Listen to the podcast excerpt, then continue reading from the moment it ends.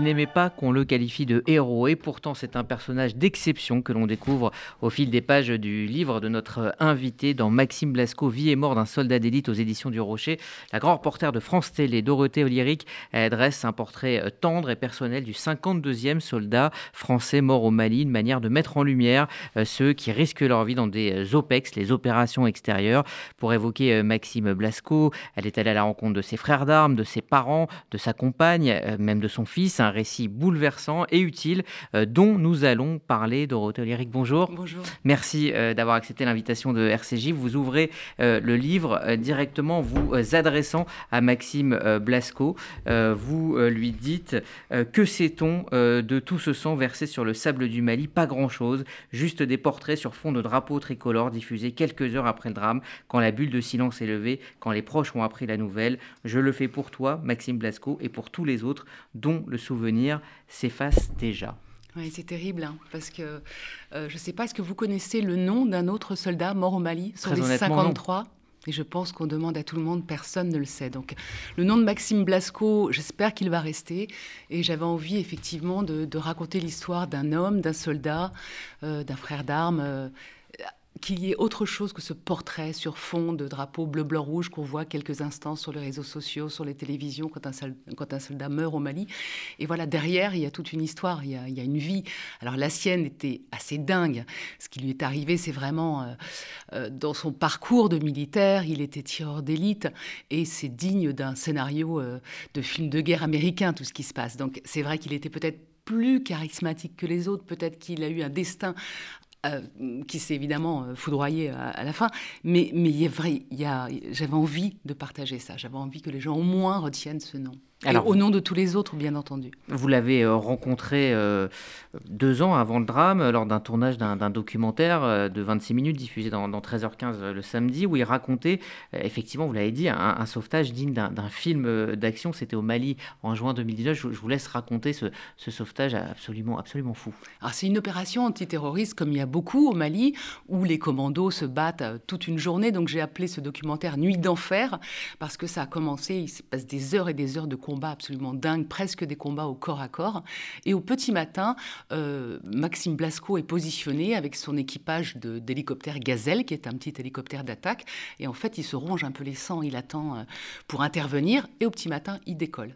Et là, ils vont se faire, euh, il faut une première passe, ils repèrent un ennemi, une mitrailleuse, ils tirent, ils tirent, ils tirent, et l'hélicoptère est touché, donc se crache à quelques centaines de mètres de la zone de combat. Euh, et là, ils sont tous les trois vivants, le pilote, le chef de bord et lui. Et à ce moment-là, il y a un autre hélicoptère de combat, un Tigre, qui dans la zone voit ce crash, voit que les pilotes sont vivants et euh, alerte en disant euh, ils sont vivants, on va les chercher. Alors il faut savoir que l'hélicoptère Tigre est un hélicoptère avec un cockpit comme un avion de chasse, c'est-à-dire pour deux personnes, ne peut emmener personne. Et là, Maxime, donc trouve la force de traîner ses camarades et de les ramener vers cet hélicoptère qui s'est posé et va les accrocher littéralement sur les patins, enfin sur les roues du tigre et lui-même va s'accrocher ensuite euh, à l'ailette avec juste une petite poignée. Euh, tous les trois sont blessés, euh, le pilote a des, des, fractures à la colonne vertébrale, ils vont s'accrocher à la force des bras et l'hélicoptère va partir et tout près de la zone ennemie, avec un pilote qui est terrorisé parce qu'il a peur d'aller trop vite, qu'il tombe, il a peur s'il vole trop bas, qu'il se fasse tirer dessus par l'ennemi. Euh, mais pour Maxime, qui aurait pu essayer de s'en sortir seul, il a vraiment tiré ses, amis qui pesaient 100 kilos avec le matériel pour les accrocher dans des conditions absolument dingues. Et pour lui, c'était inimaginable de rentrer sans ses camarades. Alors c'est une procédure qui existait, hein, mais mm. euh, qui évidemment n'avait jamais été... Euh, ça s'appelle un tigrex et ça n'a jamais été fait parce que c'est trop dangereux ni sur un théâtre de guerre, ni à l'entraînement.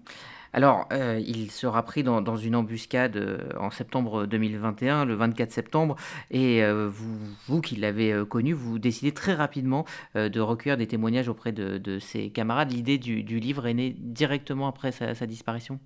C'est pas moi qui ai eu l'idée, ce sont les éditions du Rocher qui m'ont contacté, et je me suis dit, mais quelle merveilleuse idée de raconter son histoire. Bien entendu, je vais le faire, et j'ai tout à faire cessante, parce que je voulais lui rendre cet Je voulais faire ce cadeau à sa famille.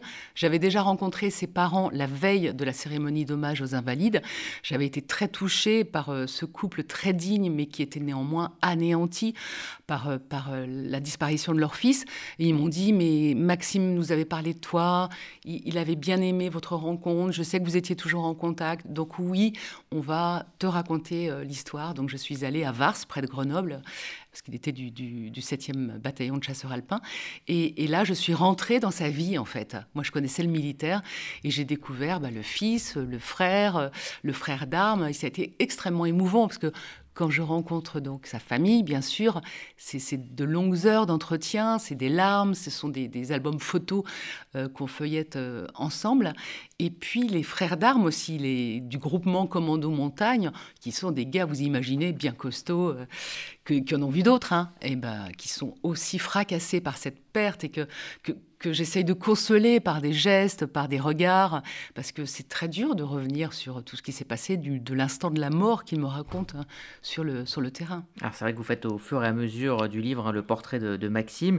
C'est le deuxième de la famille. Euh, dès euh, son plus jeune âge, c'est un fort caractère qui est très réfractaire euh, à l'autorité. Et, et, ses parents racontent leur étonnement quand il leur a dit. Alors il a fait d'abord de la boulangerie, oui, pâtissier. Pâtissier. Et puis, bah voilà, très étonné au moment où il leur annonce vouloir s'engager engagé dans l'armée. Et très inquiet aussi. Son papa était euh, policier. Euh, et donc, il dit Mais non, tu vas partir trop longtemps, tu vas partir trop loin, c'est trop dangereux, tu peux pas faire ça. Sa maman est effondrée parce qu'elle imagine le pire. Mais il est tellement décidé par ce choix de carrière. Et puis, il a des, grandes ambitions. Hein.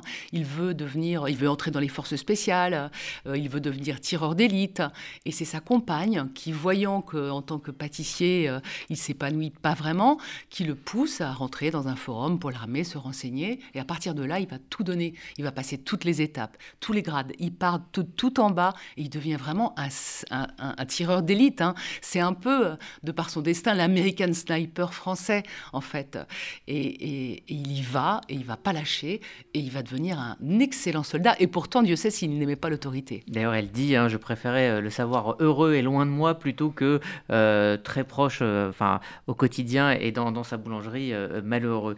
Euh, il y a un petit portfolio dans le livre qui est très émouvant où on voit euh, Maxime Blasco en famille avec son fils Ethan, avec euh, sa, compagne Alexandra. C'est un peu le, cœur de, votre livre, c'est au cœur du, du livre, ce souvenir, lui donner une humanité? Alors l'humanité, il l'avait déjà. Hein. Euh, moi, quand je l'ai rencontré... Aux, soldats, je Bien sûr, à tous les soldats. Moi, quand j'ai rencontré Maxime, il faisait partie de ces soldats qui n'aiment pas trop les journalistes. Hein. On le sent tout de suite hein, dans le regard. Il a un peu les deux pieds sur le frein pour parler. le lien de confiance qui a été il difficile. Fallait. Euh, ouais, il fallait. Et puis, tout d'un coup, on sent, en discutant, on se raconte nos histoires de guerre. Moi, j'ai été sur les mêmes terrains que lui. Donc, il se dit, ah, bon, on peut parler peut-être de, choses qu'on a en, commun. Et puis, à un moment, c'est presque une façon de s'apprivoiser tous les deux. Et puis à un moment, il se livre comme euh, parfois euh, les soldats se livrent, mais il y a souvent cette démarche à faire qui est un petit peu euh, compliquée. Et puis moi, à travers son histoire, c'est l'histoire de tous les militaires, parce que on, se demandait quels sont les noms de ceux qui sont tombés au Mali, on ne les connaît pas, mais que faisaient ces soldats de Barkhane, de l'opération Barkhane, qui est maintenant terminée, ou qui a changé en tout cas? Eh ben, ils font des luttes contre le terrorisme et des opérations absolument dingues. Que, vous décrivez d'ailleurs pour qu'on puisse se rendre compte de l'enfer euh, euh, auquel ils sont confrontés ah C'est des, terrains très dangereux, euh, avec des ennemis souvent invisibles, qui savent faire la guerre et qui n'ont pas peur de mourir. Donc les militaires français, là-dedans, faut vraiment y aller. Hein. Et il y a eu des opérations absolument incroyables. Alors, nous, en tant que journalistes, on n'est pas toujours là au moment de cette opération, même si moi, je suis allée très souvent au Mali, euh, ne serait-ce que des, déplacements, des convois qu'on fait euh, euh, en blindé, en, en VAB, avec l'idée qu'on peut rouler sur une mine à tout moment. Il faut savoir que leurs quatre mois, il y a toujours la mort qui rôde. On va reparler de, ce rapport à, la mort, mais juste avant, les raisons de l'engagement. Euh, Géraldine, sa sœur, évoque les raisons de son engagement. Voilà ce qu'elle dit. Il m'avait beaucoup parlé du Bataclan et il me répétait qu'on devait pouvoir aller faire la fête dans une salle de concert sans se prendre une balle et terminer sur un tas de cadavres, aller traquer les terroristes pour qu'ils ne viennent pas commettre des massacres chez nous. Ça donnait du sens à son engagement. Oui, je crois que c'est important le sens, hein, parce que s'il n'y en a pas, il n'y a pas de raison de risquer sa vie. Alors c'est vrai qu'on dit c'est, il a signé, euh, il a signé pour le sacrifice ultime, mais la vocation d'un soldat n'est pas de mourir. Et lui, il avait chevillé au corps cette idée de protéger les siens, euh, qui est effectivement que si lui se battait là-bas avec ses camarades, il y aura peut-être moins d'attentats ici, même si euh, les attentats comme le Bataclan n'ont pas été organisés depuis le Mali, mais toute lutte contre le terrorisme, il avait besoin de se dire je protège ma femme, mes enfants, mes amis et la liberté. Euh, d'ailleurs, le, colonel Le Calvez, hein, qui est son, supérieur, euh, dit la mort fait partie de notre métier, mais euh, quand on la côtoie, c'est tout à fait autre chose. Alors oui, ce qui est étonnant aussi, c'est que les chefs, donc le chef de corps, s'est vraiment livré euh, sur, euh, sur la douleur aussi de perdre euh, un soldat, de perdre quelqu'un, parce que pour eux, le plus important, c'est ramener tous les gars à la maison.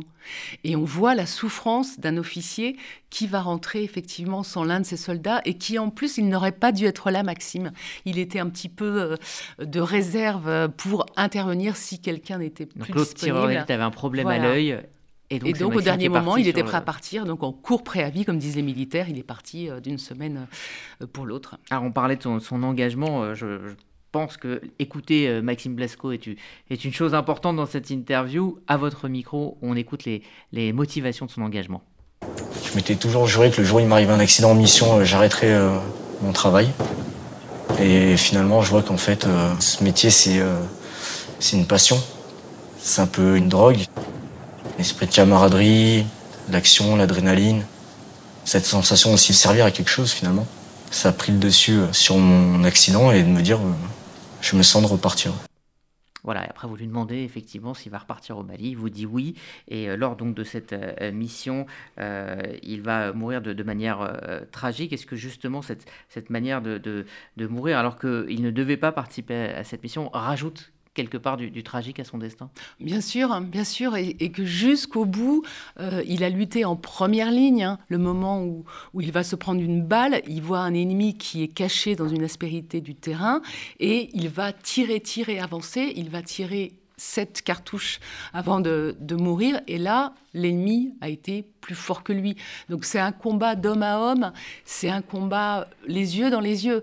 Et il est allé au bout. Il pas, n'a pas essayé de partir. C'est-à-dire que c'est quelqu'un qui a fait, on l'entend dans cet extrait, euh, qui est assez bouleversant déjà d'entendre sa voix à nouveau, mais euh, prêt à, à, servir son pays et jusqu'à la mort. Alors donc, euh, je le disais, vous allez à la rencontre de, tous ses proches. Et il y a un moment particulièrement émouvant, c'est quand vous allez euh, à la rencontre de son fils Ethan et qu'il vous parle de lui.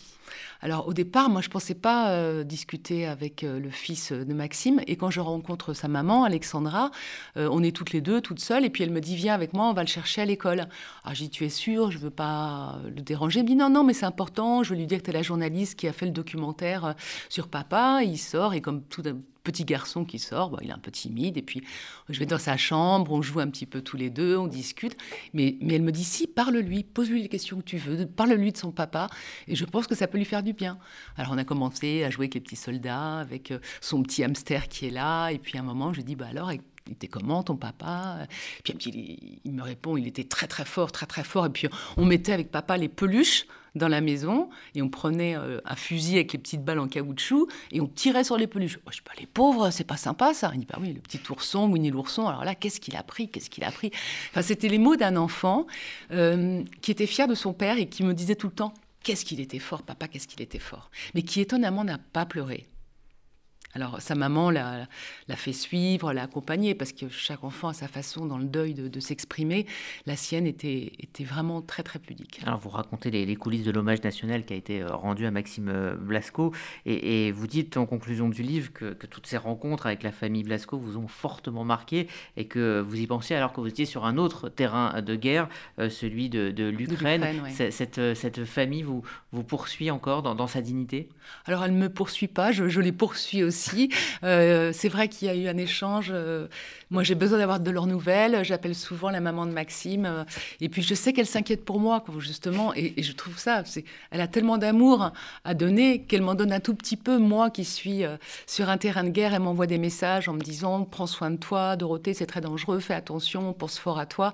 Et c'est vrai que quand je reviens après cinq semaines en Ukraine, bah, je pense à eux et il faut partie des premiers que j'appelle en disant mais voilà Véronique je voulais t'appeler pour dire que tout va bien je suis rentrée je me promène au jardin des plantes c'est bizarre il n'y a plus de bombes il n'y a plus rien mais mais je pense fort à vous comment ça va? Comment se passe le deuil?